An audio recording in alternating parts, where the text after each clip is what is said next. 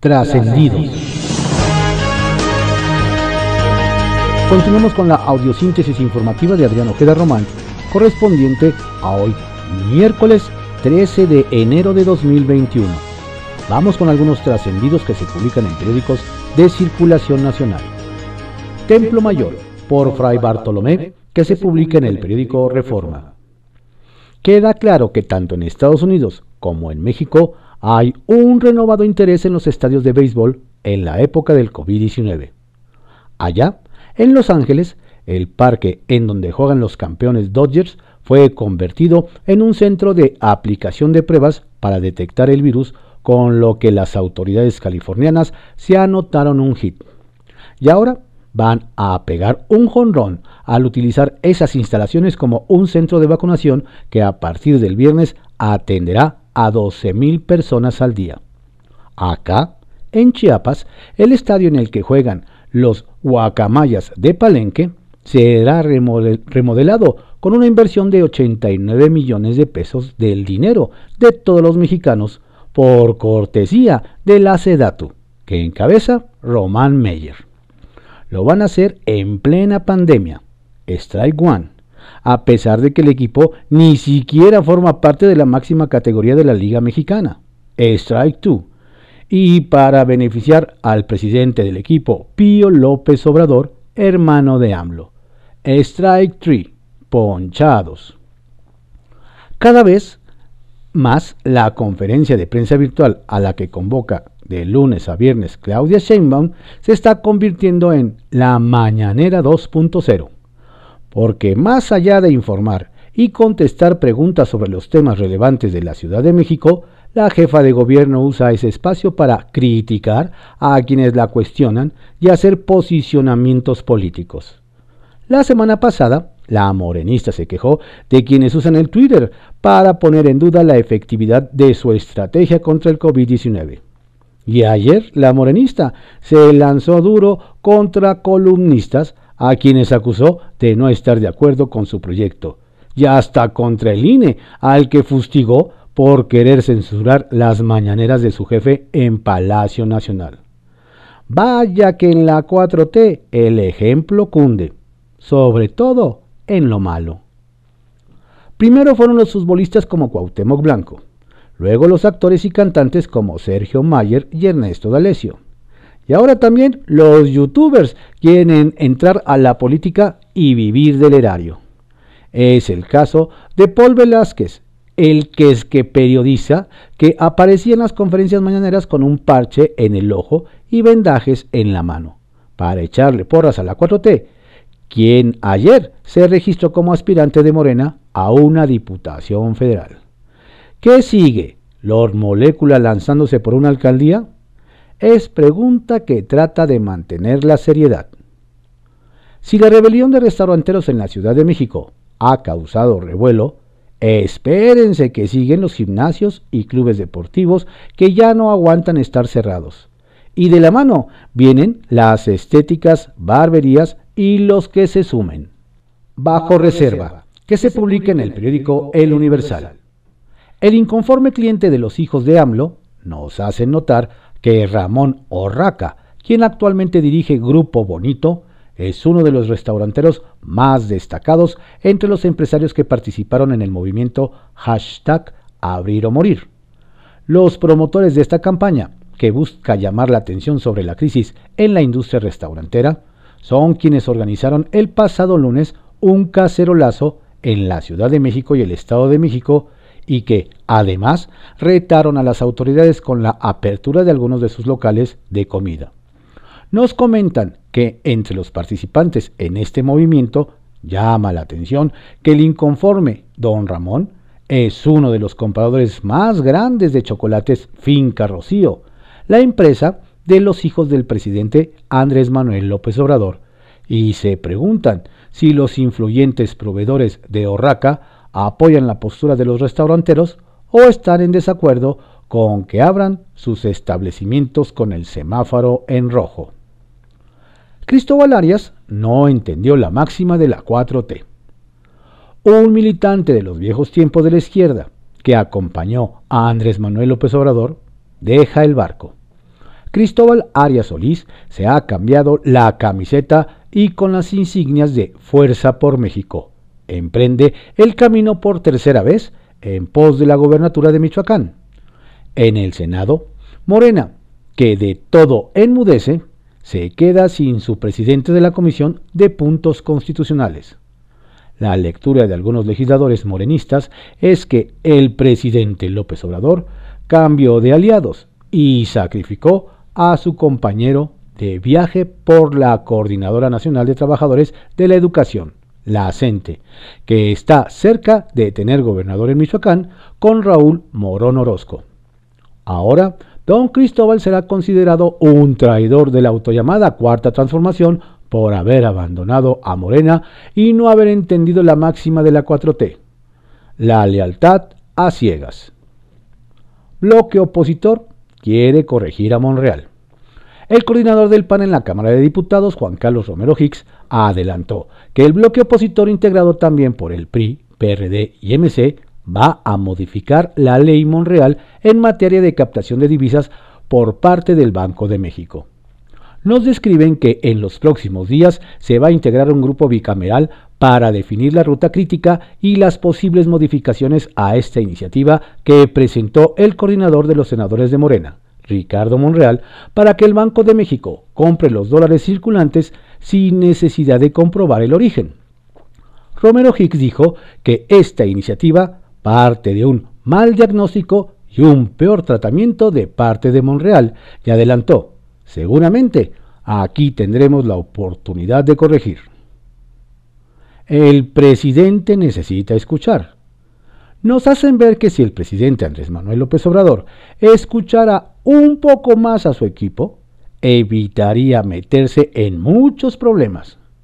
Un ejemplo, nos señalan, es que el pasado lunes en su conferencia de prensa hizo la promesa de que presentaría un informe detallado sobre los contratos y el dinero pagado para adquirir vacunas contra el COVID-19.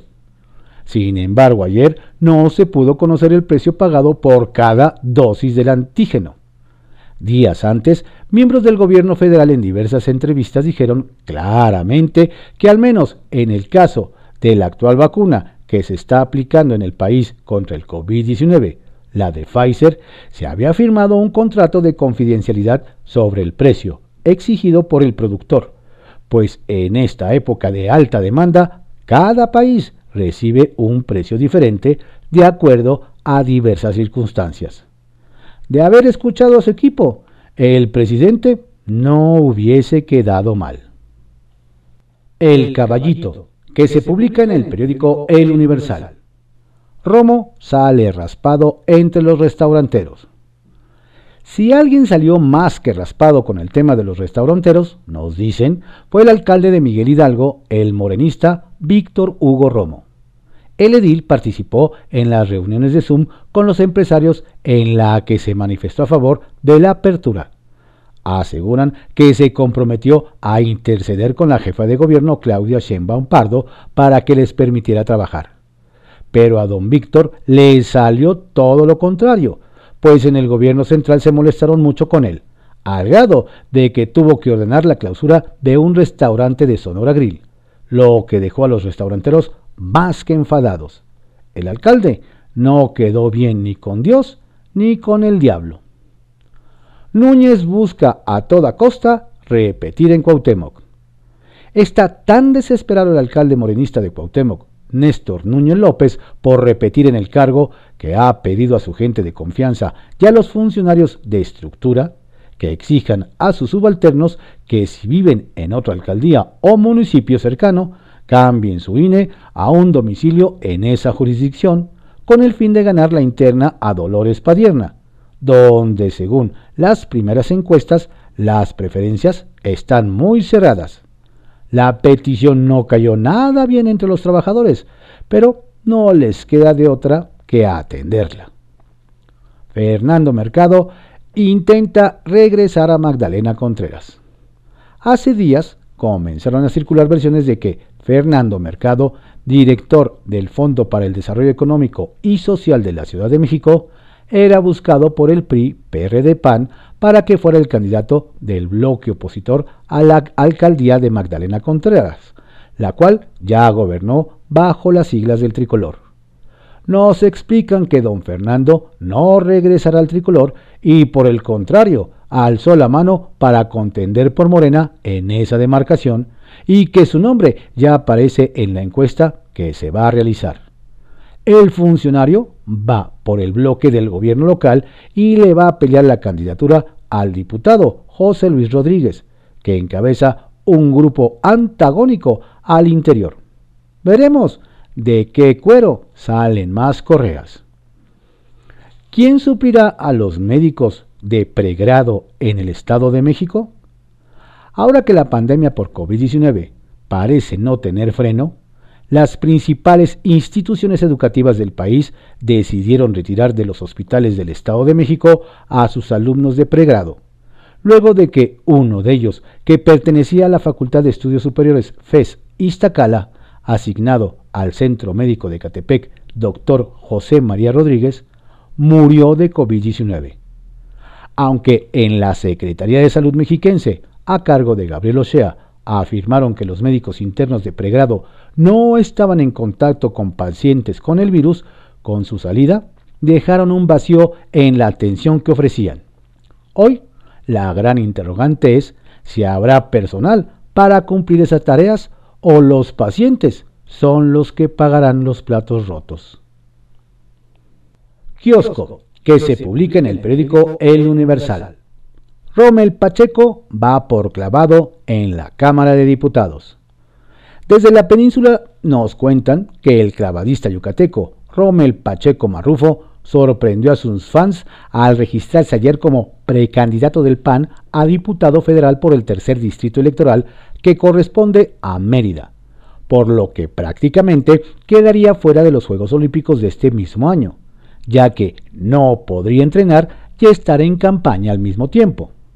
En este sentido nos apuntan que aunque en el mismo PAN aseguran que de todas formas Rommel podría ir a los Juegos, la situación se complica porque el clavadista tiene compañeros que también competirán en esa categoría y necesitan al deportista bien comprometido.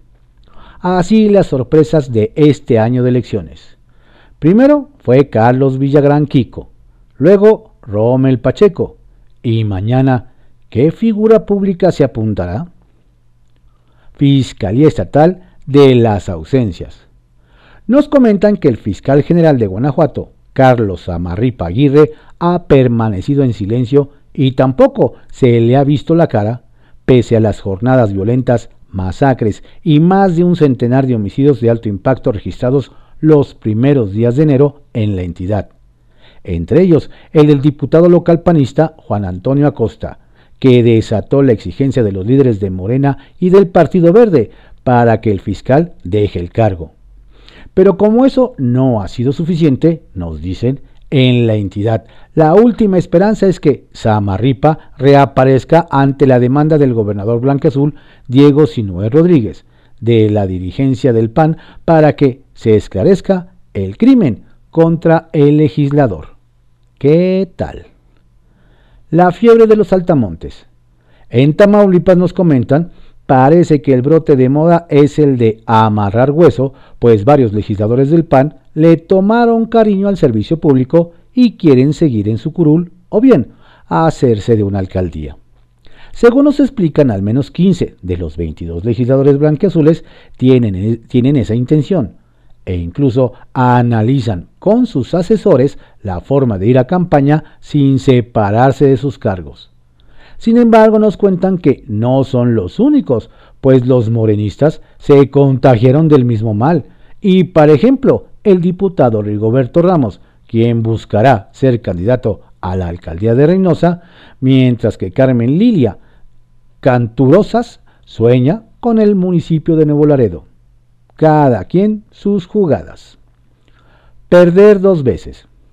Desde la capital de San Luis Potosí nos confían la administración municipal panista que encabeza Alfredo Lujambio, cercano al edil con licencia Javier Nava, se quiere ir por la libre en la aprobación de los planes municipales de reordenamiento en las sierras de San Miguelito, que a decir defensores de la zona, de concretarse, permitiría la intervención de inmobiliarias en ese lugar, catalogado como un área protegida federal. En ese sentido nos dicen que no todo ha sido tan fácil, pues la oportuna intervención de la Semarnat no solo ha impedido el avance del proyecto, sino también ha evidenciado los compromisos de don Javier, el candidato perdedor de la contienda panista a la gobernatura, tiene con empresarios. Karma le dicen por ahí. Trascendió, que se publica en el periódico Milenio. Trascendió que por segunda vez en el arranque de año y con el semáforo en rojo, la Comisión Permanente del Congreso de la Unión sesionará este miércoles en modalidad telemática ante las restricciones sanitarias para concretar a sus 37 integrantes, más asesores y personal del órgano legislativo en Palacio de San Lázaro. Los presidentes de las juntas de coordinación política del Senado, Ricardo Monreal, y de la Cámara de Diputados, Ignacio Mier, confirmaron la semana pasada la suspensión del periodo extraordinario previsto para este mes. Y como van las cosas, los líderes no descartan continuar con sesiones ordinarias a distancia o semipresenciales a partir del primero de febrero. Trascendió que mediante una carta, el presidente de la Comisión del Trabajo del Senado, el morenista Napoleón Gómez Urrutia, manifestó su solidaridad con los miembros del sindicato británico UNITE, el más grande de Reino Unido, ante la amenaza del cierre de la planta de Rolls-Royce Company, lo que amenaza con el despido de cientos de empleados. En la misiva enviada a Warren East, expresó su indignación por la forma en que la firma manejó la situación e hizo un llamado a que reconsideren. Trascendió que en Morena, capitalino, hay inconformidad con la forma en que su presidente Héctor García Nieto está definiendo las candidaturas operando en lo oscurito y a espaldas de la jefa de gobierno Claudia Sheinbaum. Una de las postulaciones que más ruido generó fue la de Dolores Padierna, quien anunció su interés por contender para volver a la alcaldía Cuauhtémoc y la pregunta es a quién le va a responder, responder la a un diputado federal si ella sola juega para sí misma y para su marido, René Bejarano. Redes de Poder, que se publica en Reporte Íñigo. Se extiende contagio de COVID en Palacio. Además del positivo de Jesús Ramírez Cuevas, coordinador general de comunicación social y vocero del Gobierno de la República, a COVID-19, ya se han registrado más contagios por coronavirus en Palacio Nacional.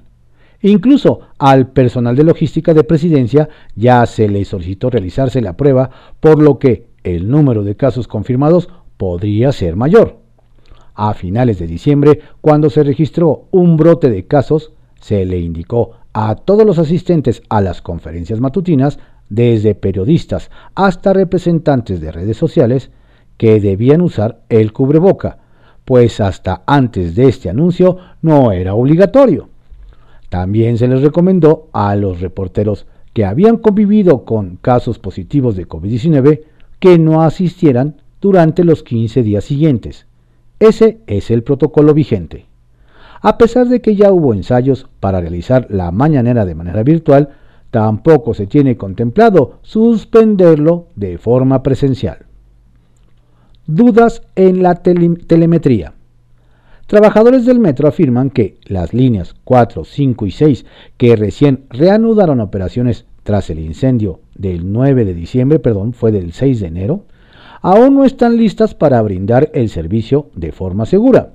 A su parecer, los conductores van a ciegas, pues la única forma en la que están conectados con los controladores es por radio. Además, el centro de control provisional es una mesa en la que los trabajadores tienen que escribir a mano la posición del convoy y cuál es su situación. Los empleados del metro laboran con lo que les dan, pero advierten que no se puede operar así porque existe riesgo de un siniestro. El segundo destape de Arias. Finalmente, la unidad de Morena en Michoacán se rompió. apenas unos días después de que Raúl Morón fuera designado como candidato del partido Guinda a la gobernatura, el senador con licencia Cristóbal Arias, quien se negó a aceptar el resultado, se destapó como precandidato único del recién creado Fuerza Social por México. Es toda una incógnita que tan competitivo pueda ser. Arias, ya sin el respaldo de Morena, pero de que le va a quitar votos a Morón, eso lo por seguro. ¿O acaso negociará su declinación a media campaña? Confidencial, que se publique en el periódico El Financiero. Guerra tuitera por la mañanera. Los hashtag mañanera sí, hashtag censura no, hashtag INE corrupto y hashtag fuera Lorenzo Córdoba del INE se dieron vuelo en Twitter en lo que tenía toda la pinta de ser una campaña orquestada para defender la libertad de expresión ante el intento del INE de aplicar la ley al impedir la transmisión íntegra de las conferencias presidenciales durante las campañas electorales. Pero del otro bando no se podían quedar atrás. Los hashtag yo defiendo al INE y hashtag AULB mañanera, etiquetas que tampoco parecían muy espontáneas que digamos. Guerra tuitera, pues. Félix Salgado al banquillo del Congreso. El precandidato morenista gobernador de Guerrero, Félix Salgado Macedonio, será puesto hoy en el banquillo de la comisión permanente por sus propias compañeras de partido, Lorena Villavicencio, Imelda Pérez, Wendy Briceño y Rocío del Pilar Villaraus. Las diputadas adelantaron que presentarán un punto de acuerdo para solicitar a la Fiscalía guerrerense que se aclaren las irregularidades y omisiones respecto a la integración de las carpetas de investigación relacionadas con las denuncias de, de violación que existen en contra del senador.